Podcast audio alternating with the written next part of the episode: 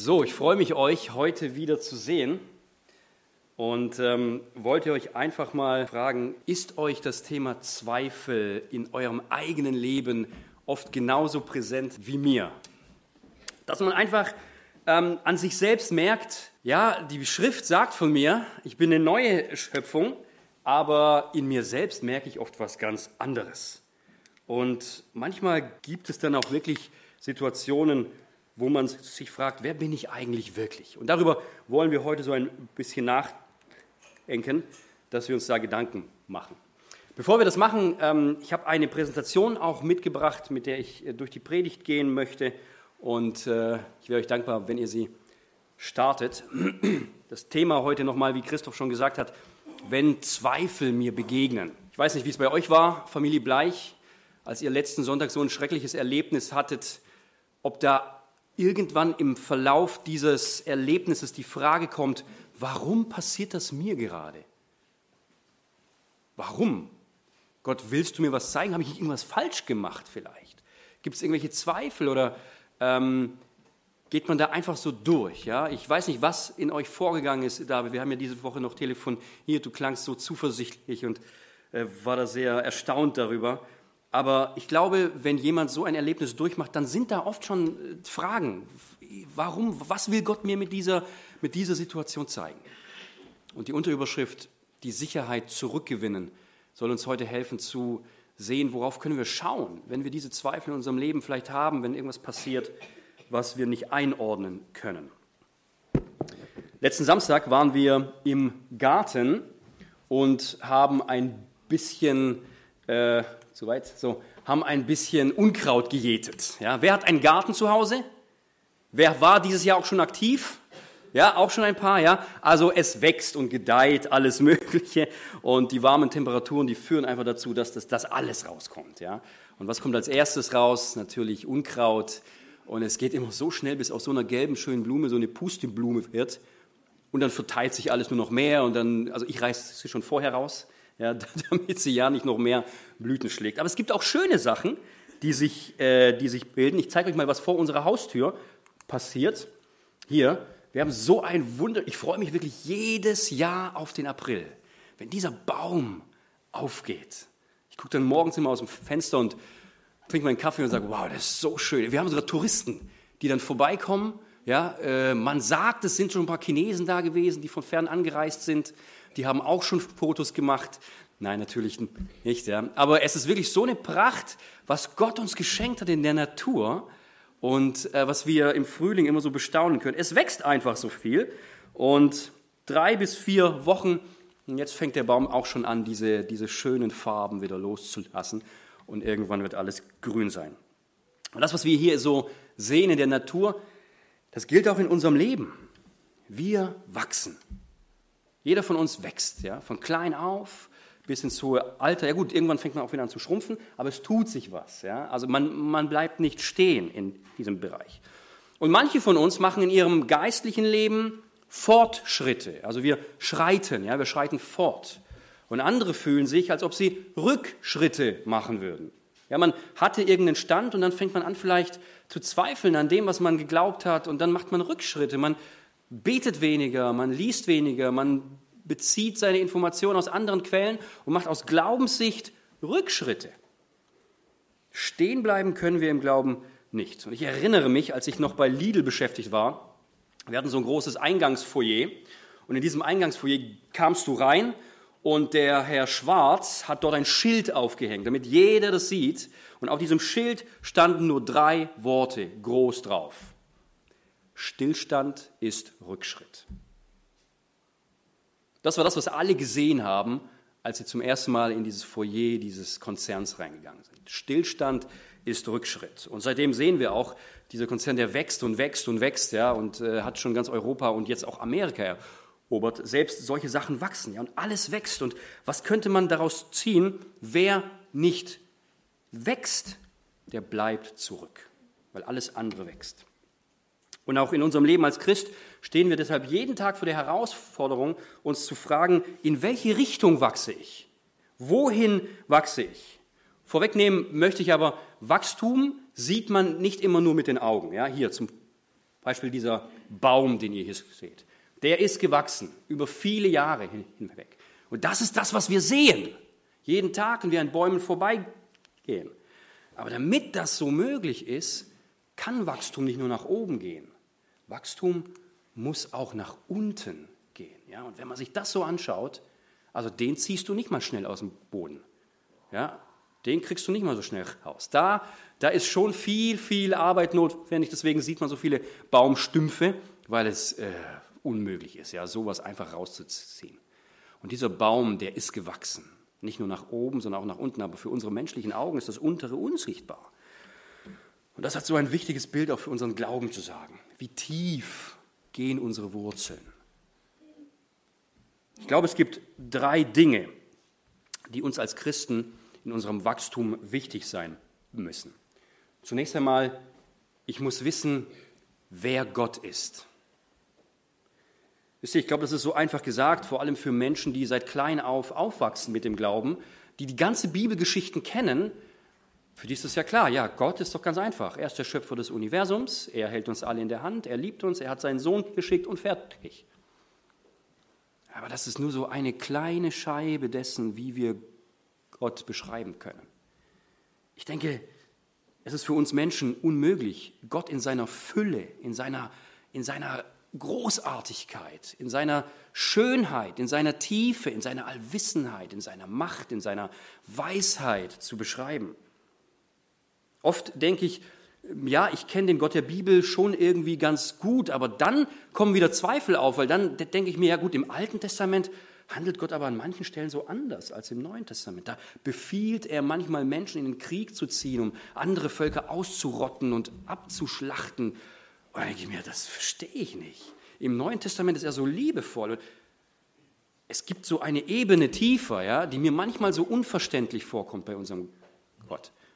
Und dann gehe ich in die Natur und ich war mal in Australien tauchen und unter der Wasseroberfläche habe ich eine vollkommen neue Welt entdeckt. Also so viele Farben und, und Pflanzen und Lebewesen, die da stecken.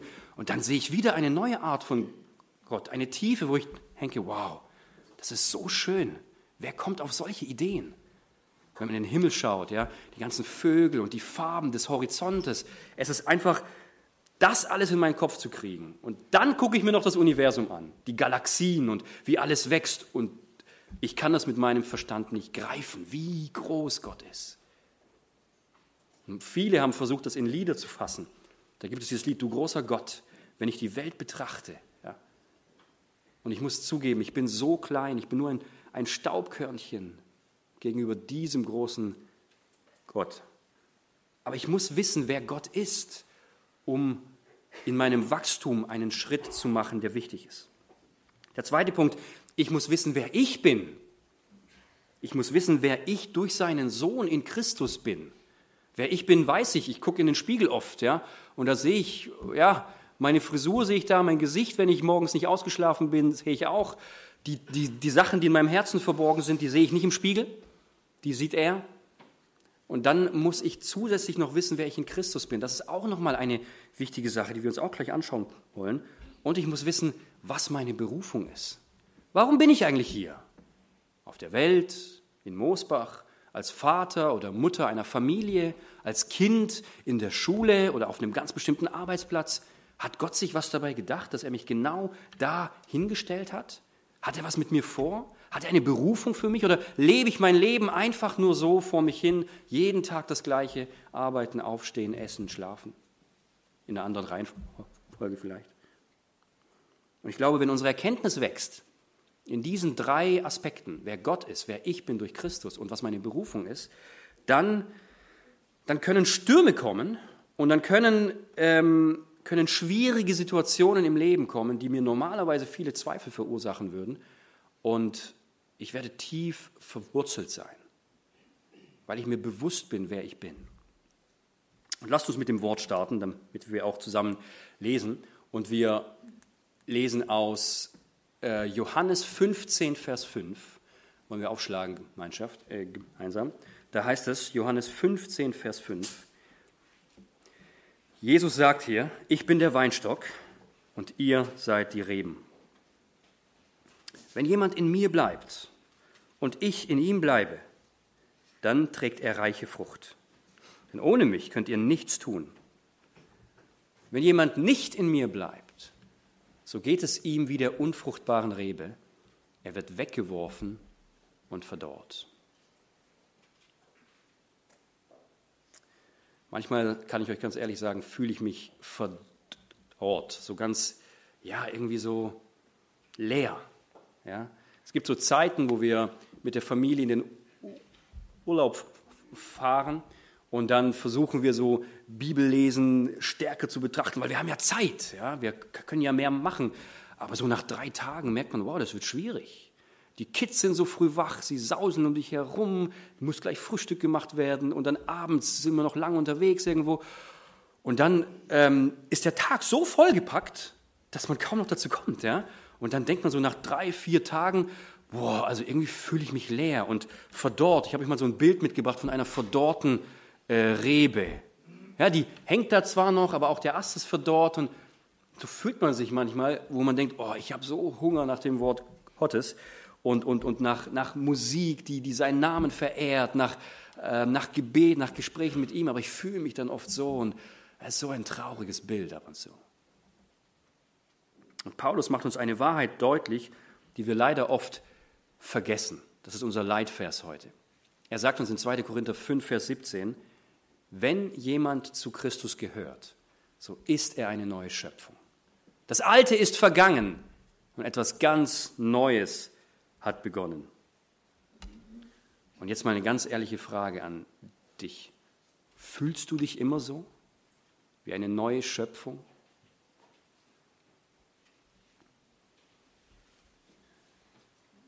Fühlst du dich so wie eine neue Schöpfung, wie etwas ganz Neues, wo das Alte vergangen ist und nicht mehr da ist?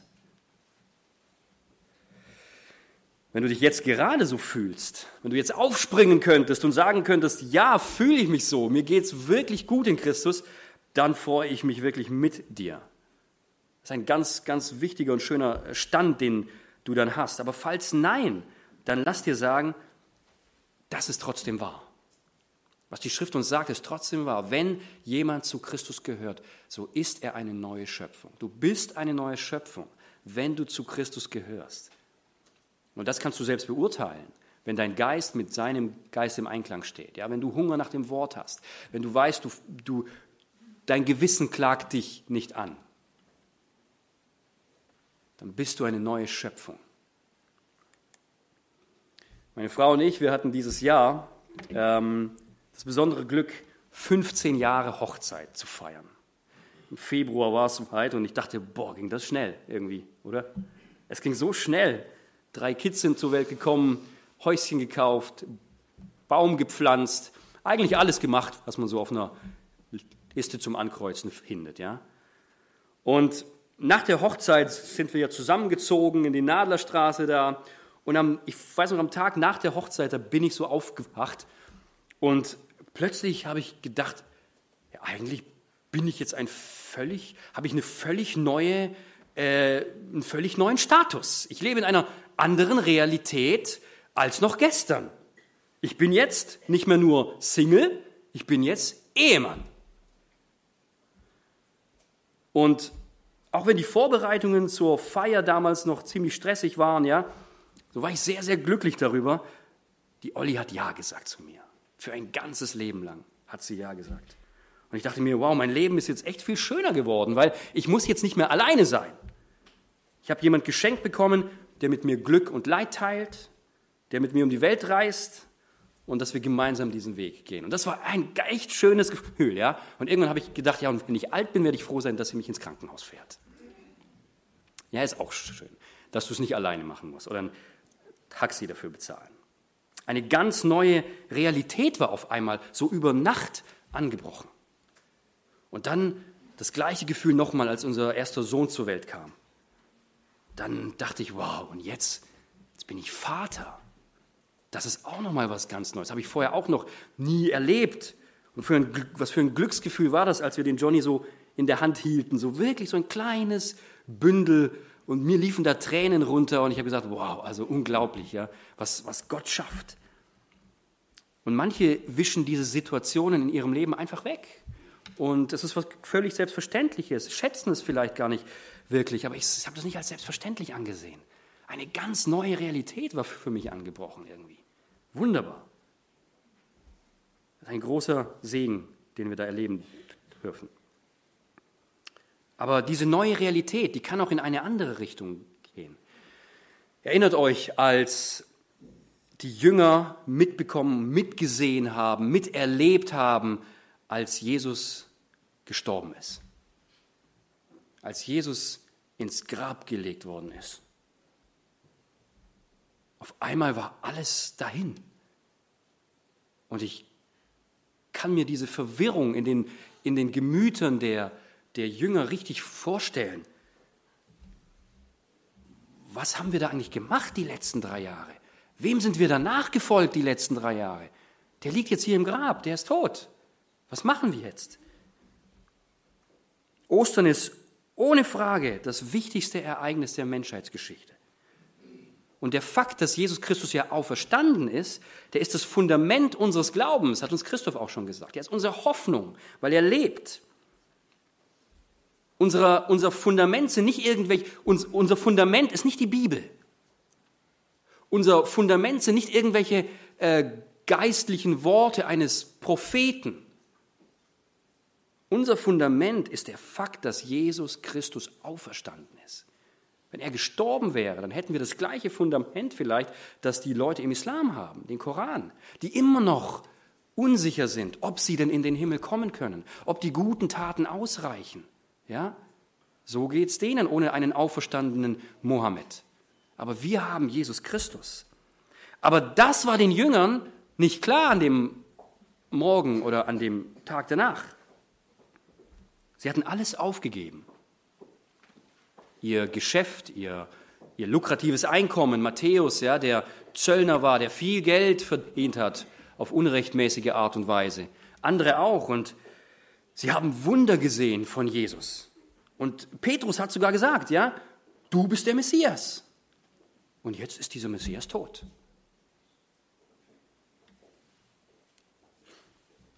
Und auf einmal stehen große Fragen und große Zweifel im Raum.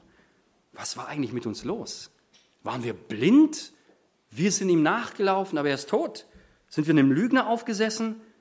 Wie konnte das eigentlich passieren? Letzte Woche dachten wir noch, er würde zum, zum Herrscher aufgerufen werden, als er über die Palmzweige und die Kleider gelaufen ist und alle Hosianna gerufen haben. Und diese Woche sieht schon wieder alles ganz anders aus.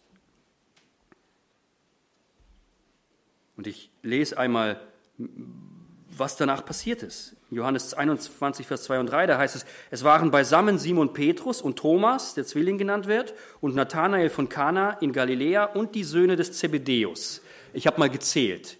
Ja, es waren sieben Jünger, die da zusammen waren. Wo die anderen waren, wird uns hier nicht gesagt, die anderen vier. Aber ähm, Petrus spricht zu ihnen und er sagt, Männer, wisst ihr was? ich gehe fischen. Und sie sagen, ja, wir kommen mit. Da gingen sie hinaus und stiegen sogleich in das Schiff. Petrus wurde von dickem Zweifel gepackt. Ja, was sollen wir jetzt machen? Jesus ist tot.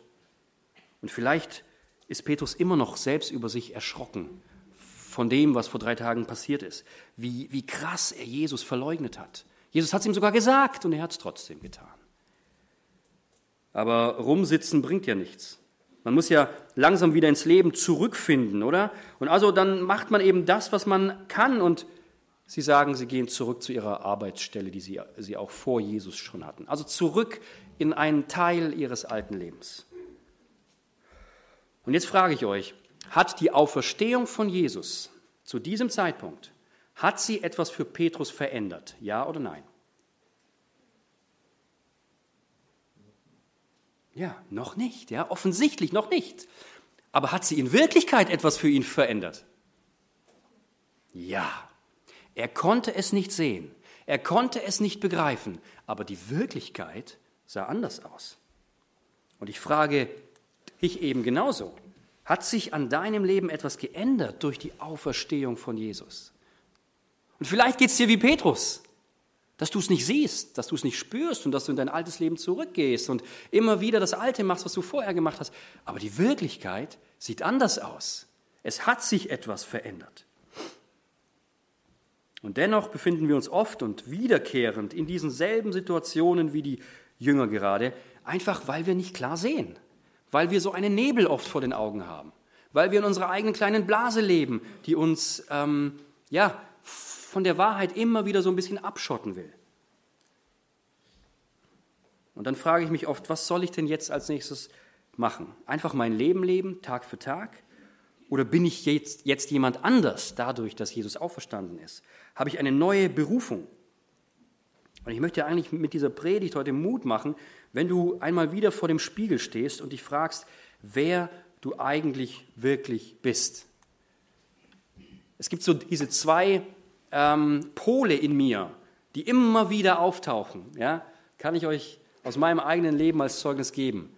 Auf der einen Seite frage ich mich, bin ich eigentlich nur religiös erzogen worden? So hineingewachsen, von meinen Eltern aufgezogen in allem, in, in all dem Glauben? Lebe ich nur eine christliche Tradition oder, oder bin ich wirklich ein neues Wesen durch Christus geworden? Wenn ich in den Spiegel schaue, sehe ich oft das Erste. Aber wie sehe ich denn das Zweite? Manchmal ist es schwer, das sich wirklich deutlich zu machen. Und vielleicht kennt ihr das Gefühl, wenn ihr aus einer schwierigen Situation kommt, aus dem Kampf kommt, vielleicht seid ihr sogar gefallen in, im Kampf und dann fühlt man sich so wie ein Christ zweiter Klasse, wo man denkt, na, die anderen, die sind irgendwie, die scheinen nicht diese Probleme zu haben wie ich. Warum geht es mir immer so? Aber auch hier kann ich dir sagen, wisst ihr, es gibt nur Christen zweiter Klasse. Nur einer ist erster Klasse. Jesus Christus ist erster Klasse. Und wir wir sind alle Christen zweiter Klasse. Wir sind dann so oft wie Petrus. Wir sehen nicht klar und wir tun dann Dinge, die unser altes Leben betreffen und nicht mehr unser neues Leben. Und um da herauszukommen aus dieser Unklarheit, aus dieser Eingeschränktheit, da braucht es Klarheit und die wollen wir uns heute erkämpfen. Weil ich glaube, es ist wirklich oft ein Kampf, sich auch seiner Identität wieder bewusst zu werden. Es ist oft ähm, nicht einfach, sich wieder klar zu machen, wer bin ich eigentlich? Kennt ihr die äh, Geschichte von Jakob, wie er eines Nachts mit einem Mann kämpft? Ja, er kämpft mit ihm und es ist ein ganz, der, der Kampf geht die ganze Nacht und sie ringen miteinander und der Mann sagt zu ihm schon, weil die Sonne aufgeht, lass mich jetzt los. Und er sagt, ich lass dich nicht los, es sei denn, du segnest mich denn. Und am Ende dieses Kampfes, am Ende dieses Ringens, am Ende dieses ja, Schwitzens und Kämpfens hat Jakob eine neue Identität. Er heißt nicht mehr nur Jakob, sondern er kriegt einen neuen Namen. Wie heißt er denn dann? Israel. Wisst ihr, was Israel heißt? Bedeutet der Gotteskämpfer. Wisst ihr, was Israel, was Jakob bedeutet?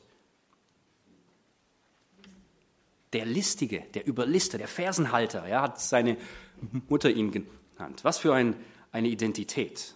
Ja, du Listiger. Und jetzt heißt er Gotteskämpfer. Nach diesem Ringen hat er diese neue Identität. Und es ist oft ein Kampf auch für uns, diese neue Identität uns immer wieder klar vor Augen zu holen. Manchmal müssen wir darum kämpfen, dass wir wissen, wer wir sind. Wisst ihr, heutzutage ist Identität, vor allem bei uns im Westen, keine so einfache Sache mehr. Früher war es einfach. Wenn du irgendwann vor 400 Jahren geboren wurdest und dein Vater war Landwirt, ja, dann warst du der Sohn des Landwirten. Ja, ganz, ganz einfach. Du, du konntest nicht so einfach von einer Klasse in die andere wechseln, machen, was du willst. Und wenn dir dann man dir noch den Namen gegeben hat deines Vaters als Nachsatz, ja, dann war die Identität oder die Frage mit der Identität sowieso schon geklärt. Dann warst du der Landwirt von dem und dem und das warst du dein Leben lang. Aber heute ist es anders. Heute nehmen wir nicht mehr so einfach an, was oder den Status, in den wir hineingeboren sind. Heute ähm, wollen wir diese Grenzen sprengen. Vielleicht war dein Vater ein mittelloser Einwanderer. Damit musst du dich nicht zufrieden geben. Durch Arbeit, durch Beziehungen, durch Geld kannst du jemand werden, der ähm, wohlhabend ist und der in der Mitte der Gesellschaft steht, von allen anderen angesehen. Ganz anders noch als dein Vater vielleicht. Und wir wollen nicht mehr in Schubladen gesteckt werden. Wir sind frei und wir können machen, was wir wollen. Wir alleine definieren, wer wir sind. Und wir wollen uns nicht mal mehr den biologischen Standpunkten beugen. Wenn wir uns anders fühlen, dann können wir anders werden. Ganz einfach. Und diese Denkweise, die Menschen heute haben, mit dieser Denkweise definieren sie ihre Identität. Aber mir ist dabei so sowas klar geworden.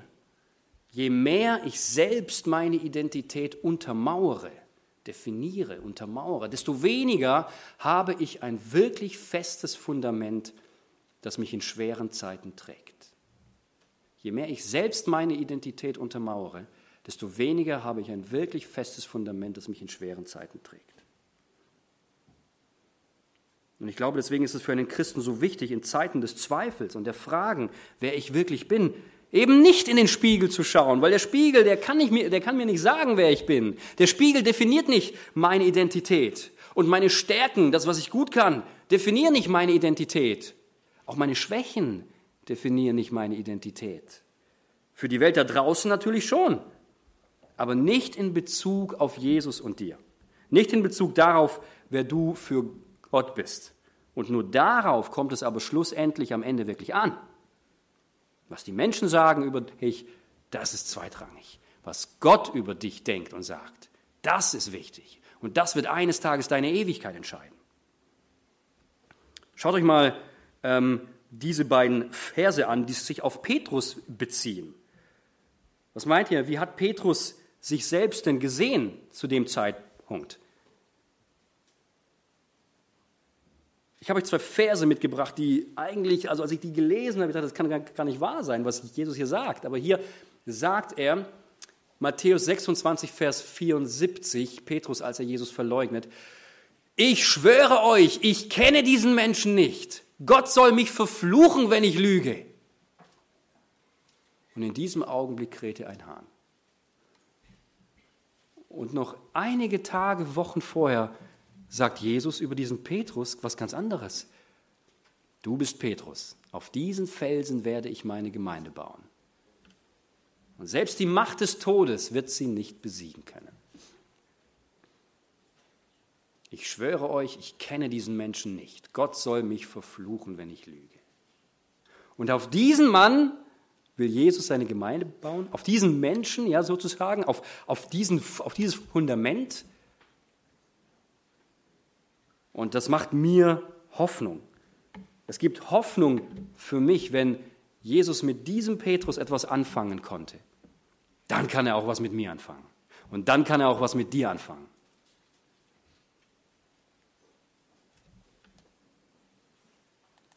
Zwei Gedanken noch, die helfen sollen dabei zu definieren, was deine wirkliche Identität ist, wer du bist. Wie ich schon gesagt habe, wer du wirklich bist, das siehst du nicht im Spiegel, sondern das wird von Jesus definiert. Aber auch wichtig ist zu wissen, auch nicht das, was du tust, definiert dich. Wenn man auf ähm, Geschäftstreffens vorbei, äh, zusammen ist und da sind Menschen dabei, die man noch nicht kennt dann kommt man am besten ins Gespräch, indem man einfach immer fragt, und was machst du so? Ja? Bekannt, gell? Und dann erzählt man halt, was man macht. Ja, ich bin Zahnarzt, ich mache so und so. Ach, du bist der Zahnarzt. Identität klar, Zahnarzt. Ja? Aber für Jesus ist das anders. Nicht, was du tust, definiert dich. Kennt ihr noch, kennt ihr noch Michael Schumacher? Schon lange nichts mehr so richtig gehört, gell? Michael Schumacher war lange Zeit der Formel 1 Champion. Warum? Weil er viele Rennen gewonnen hat. Ganz einfach, ja? Was ist er heute? Was ist er jetzt in diesem Augenblick? Ein kranker Mensch, zu dem niemand mehr Zugang hat, den niemand mehr zu Gesicht bekommt? Ist das jetzt seine neue Identität? In der Welt ist das so und ich merke, wie, wie hoffnungslos traurig das ist, wenn man sich über das definiert, was man tut. Weil am Ende einfach nichts davon bleibt. Wir haben hier auf einen, einen Friedhof direkt bei uns und ich gucke mir so auf die Grabsteine an, was draufsteht, ja. Und dann stehen manchmal so die Bezeichnungen drauf für Menschen, die so vor 1980 gestorben sind. Da steht dann Friseurmeister. Wow, das muss damals ein bestimmter Status gewesen sein. Friseurmeister. Heute gibt es an jeder Ecke Barbershops, Friseure, ja, und keiner würde mir auf seinen Grabstein schreiben, Friseurmeister. Das, was du tust, das verliert mit der Zeit an Bedeutung. Und bei Gott ist das anders. Nicht das, was du tust, definiert, wer du bist, sondern wer du bist, definiert, was du tust. Jesus zum Beispiel. Nicht der Grund, weil er am Kreuz gestorben ist und wieder auferstanden ist. Nicht darum ist er der Sohn Gottes. Nicht das macht ihn dazu, sondern weil er der Sohn Gottes ist und Gott hat ihn schon vorher bestätigt als seinen geliebten Sohn.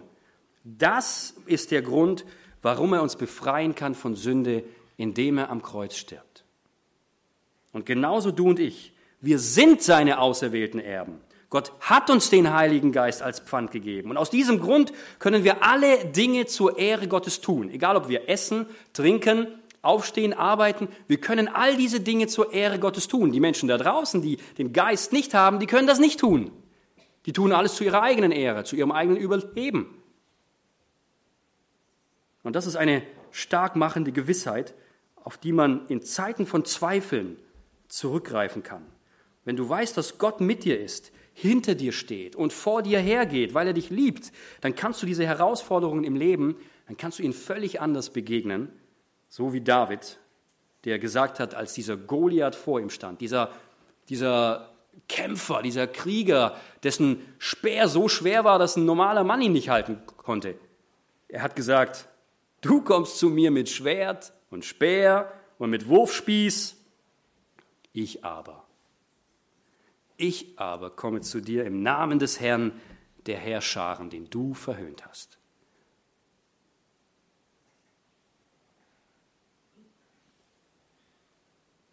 Aber wie ist das eigentlich mit Sünde?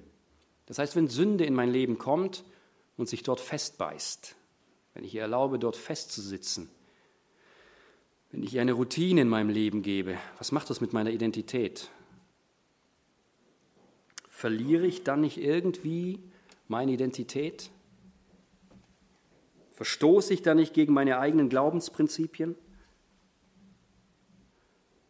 Ich glaube, zuerst einmal müssen wir uns bewusst werden, dass man eine Identität nicht verlieren kann, wie man einen Schlüssel verliert. Eine Identität ist immer fest mit einer Person verbunden. Sie ist ins Herz hineingeschrieben. In, es gibt so äh, Krimis, in denen Menschen ihre Identität wechseln müssen, weil irgendwelche Bösen ihnen auf der Spur sind. Ja? Und sie müssen ihre Identität wechseln. Sie gehen dann in ein Safe House, wo sie geschützt werden. Und sie kriegen einen neuen Namen, sie kriegen eine neue Geschichte, die sie sich einprägen müssen. Aber wenn man sie bei ihrem alten Namen ruft, dann zucken sie doch noch zusammen weil diese alte Identität noch fest in ihnen drinsteckt, im, im, im Herzen drin ist. Und es braucht Jahre, bis man sich an seine neue Identität sozusagen gewöhnen kann. Wann ist diese, diese Identität wirklich weg? Die Identität ist weg, wenn man stirbt. Und genau das ist das, was Paulus uns in Galater 2, Vers 19 und 20 sagt. Er sagt, ich bin mit Christus gekreuzigt. Meine alte Identität ist gestorben, sie ist weg. Nicht mehr ich bin es, der lebt. Nein, Christus lebt in mir. Und solange ich noch dieses irdische Leben habe, lebe ich im Glauben an den Sohn Gottes, der mir seine Liebe erwiesen und sich selbst für mich hingegeben hat. Die alte Identität ist gestorben. Sie ist gekreuzigt mit Christus. Und das ist so unglaublich schwer zu fassen, weil mein Alltag mir oft so was anderes zeigt. Aber es ist wahr. Und ich muss mir das immer wieder vor Augen führen, wenn ich mich in solchen Situationen befinde, wo ich nicht weiß, was mache ich hier eigentlich? Mit meiner alten Identität ist aber auch mein alter Lebensstil gekreuzigt worden. Und das muss man dazu sagen. In Epheser 4 spricht Paulus von dem alten Menschen und von dem neuen Menschen und vergleicht es so mit einem Kleidungsstück, das man ausziehen muss, damit man den neuen Menschen anziehen muss. Und genauso wie Christus einen neuen Körper bekommen hat, und er hat ihn als Erstling bekommen, also als erste Schöpfung des neuen Reiches, des himmlischen Jerusalems, der Ewigkeit, genauso sollen wir einen, ein neues, einen, einen neuen Lebensstil anziehen. Es kann nicht sein, dass ich in einer neuen Identität lebe mit meinem alten Lebensstil. Das funktioniert nicht. Da werden sich immer zwei bekriegen in mir. Und ich werde aus diesem Zweifel nicht herauskommen. Mit allem, was in meiner Macht steht, ähm, muss ich dieses, diesen neuen Menschen anziehen. Sünde wird natürlich immer noch passieren, aber wichtig ist zu wissen, das verändert deine Identität in Christus nicht. Und wieder kann uns Paulus auf den neuen, auf, auf, auf den richtigen Weg bringen, weil es vielen Christen Probleme macht, dieses, dieses anzunehmen, dieses, äh, diese Wahrheit. Er sagt in 2. Korinther 10, Verse 4b und 5, er spricht über Waffen, die wir einsetzen können. Er sagt, mit diesen Waffen bringen wir eigenmächtige Gedankengebäude zum Einsturz und reißen allen menschlichen Hochmut nieder, der sich gegen die wahre Gotteserkenntnis auflehnt. Und jetzt kommt's. Das ganze selbstherrliche Denken nehmen wir gefangen, damit es Christus gehorsam wird. Das heißt, wir haben als Christen, als Jesu Nachfolger, haben wir Waffen in die Hand bekommen, von denen Menschen in der Welt nichts wissen. Das sind Waffen, die stehen uns zur Verfügung. Und sie können sie nicht einsetzen. Aber wir, wir können mit diesen Waffen Ordnung in unser Leben bringen. Dafür sind diese Waffen gedacht. Und wie machen wir das? Wir nehmen sie gefangen, dieses selbstherrliche Denken. Das bedeutet, wir nehmen jede Leidenschaft, jeden Traum, den wir vielleicht tief in uns hegen und der nicht Gott gefällig ist, jede Überzeugung, wo wir nicht mit der Schrift übereinstimmen, die nehmen wir gefangen und unterstellen sie der Ordnung Gottes. Und das kann ganz praktisch sein. Die Art und Weise zum Beispiel, wie du mit Finanzen umgehst, mit deinem Geld, wie du mit stressigen Situationen in deinem Leben umgehst, wie du mit Sexualität umgehst oder zumindest deinem Bild davon, wie du deine Zeit einsetzt. All das wird durch diese Waffen der Ordnung Gottes unterstellt. Und das bedeutet es, mit Christus gekreuzigt zu sein. Der Kampf mit diesen Waffen, der geht aber ein Leben lang. Der ist nicht aus, nur weil ich 70 geworden bin. Ja? Das höre ich auch oft aus den Gebeten heraus von unseren Eltern, Geschwistern, die immer noch darum bitten, ja, dass ihre ähm, Verfehlungen bereinigt werden und was auch immer. Das, das hört nicht auf. Das ist ein lebenslanger Kampf, den wir führen. Aber dann, dann wird die neue Schöpfung sichtbar. Und die Welt da draußen, die kann mit dieser neuen Schöpfung hier auf dieser Welt nichts anfangen. Etwas Altes aus mir ist dann vergangen und etwas Neues beginnt. Im Grunde bedeutet es aber nur, dass Gott etwas wiederherstellen möchte. Es gibt viele Skeptiker, die sagen, wenn es einen Gott gäbe, nehmen wir mal an, es gibt einen, der, der liebevoll ist und der allmächtig ist, so wie ihr Christen sagt, dann wäre diese Welt hier nicht so kaputt, wie sie jetzt ist. Wenn es einen Gott gäbe, dann hätte er eine heile Welt geschaffen. Und da denke ich dann immer, ja danke, danke für diese Erkenntnis, danke, dass du so siehst, denn genau das hat Gott gemacht. Der Garten Eden, der Paradies, das war die perfekte Welt. Rate mal, wer sie kaputt gemacht hat. Jesus hat einen Plan ausgeführt, den dieser Vater, den dieser Schöpfer in die Welt äh, oder für die Welt sich ausgedacht hat, um diese Welt wiederherzustellen, die wir zerstört haben, die wir kaputt gemacht haben, die wir jeden Tag weiter zerstören. Gott möchte diese Welt nicht so lassen, wie sie jetzt ist. Er will sie retten. Und jetzt wird spannend. Wisst ihr, wer wir sind? Das ist das Ultimatum sozusagen, die Krönung. Als Kind Gottes bist du die erste Frucht der wiederhergestellten Welt. Als Kind Gottes bist du jetzt hier auf dieser Erde schon die erste Frucht der wiederhergestellten Welt. Das, was im Himmel eines Tages offenbar werden wird, das bist du jetzt schon. Noch nicht äußerlich und sichtbar für alle, aber innerlich. Und dieses Wissen, das sollte dir Kraft geben, das sollte dir einen Status verleihen, wo du sagen kannst, wenn Gott für mich ist, wer kann dann gegen mich sein? Und solange wir hier auf dieser Welt leben, sind wir Botschafter an Jesu Stelle und unser Auftrag, unsere Aufgabe, unsere Berufung ist es, Menschen zu erreichen. Aber manchmal fragen wir uns, welche Strategie sollen wir dazu wählen, um Menschen zu erreichen? Sollen wir eine Evangelisation machen? Sollen wir einen Buseinsatz machen? Sollen wir Büchertische aufstellen in der Stadt? Sollen wir anderweitige Straßeneinsätze vielleicht machen? Welche Strategie ist die beste, um die Menschen heutzutage zu erreichen? Je mehr ich darüber nachdenke, desto mehr glaube ich, es braucht gar keine Strategie. Hab doch einfach ein Gespräch mit deinen Freunden, mit deinen Arbeitskollegen, denn du bist das Licht der Welt. Aus dir läutet es heraus. Du bist doch anders als die meisten anderen, oder? Oder?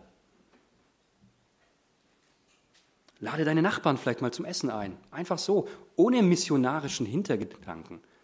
Gott wird schon die Möglichkeit geben, dass zum richtigen Zeitpunkt das richtige Wort fallen kann, damit ähm, ein kleiner Samen gesät wird. Und dann, wisst ihr, wenn wir uns dann deswegen bewusst sind, dann können Zweifel kommen, aber sie müssen genauso schnell wieder gehen. Denn wenn ich weiß, wer Gott ist, wenn ich weiß, wer ich durch ihn bin und wenn ich weiß, was meine Berufung ist, dann müssen die Zweifel fliehen. Und da möchte ich euch ermutigen dazu, wenn es wieder einmal dunkle Stunden gibt im Leben, wo mein Häufchen elend ist, und die gibt es, ja, wir zeigen sie hier nur nie so offen, aber die hat jeder von uns. Und wenn du dich fragst, wie die Jünger zum Beispiel, bin ich jetzt schon wieder in meinem alten Leben oder hat was Neues für mich begonnen, dann vergiss nicht, was die Auferstehung Jesu, was wir vor zwei Wochen gefeiert haben, was diese Auferstehung mit dir gemacht hat.